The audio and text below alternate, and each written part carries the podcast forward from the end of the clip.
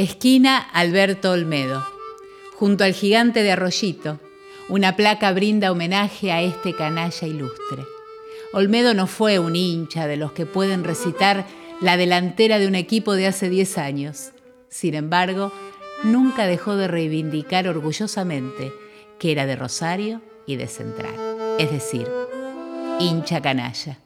La propia municipalidad lo reconoció en 1995 cuando nombró con el voto unánime del Consejo Municipal a la esquina de Génova y Cordiviola de la cancha de Central como la esquina Alberto Olmedo. Allí una placa recuerda al negro como un canalla ilustre que supo transmitir con alegría la cultura popular.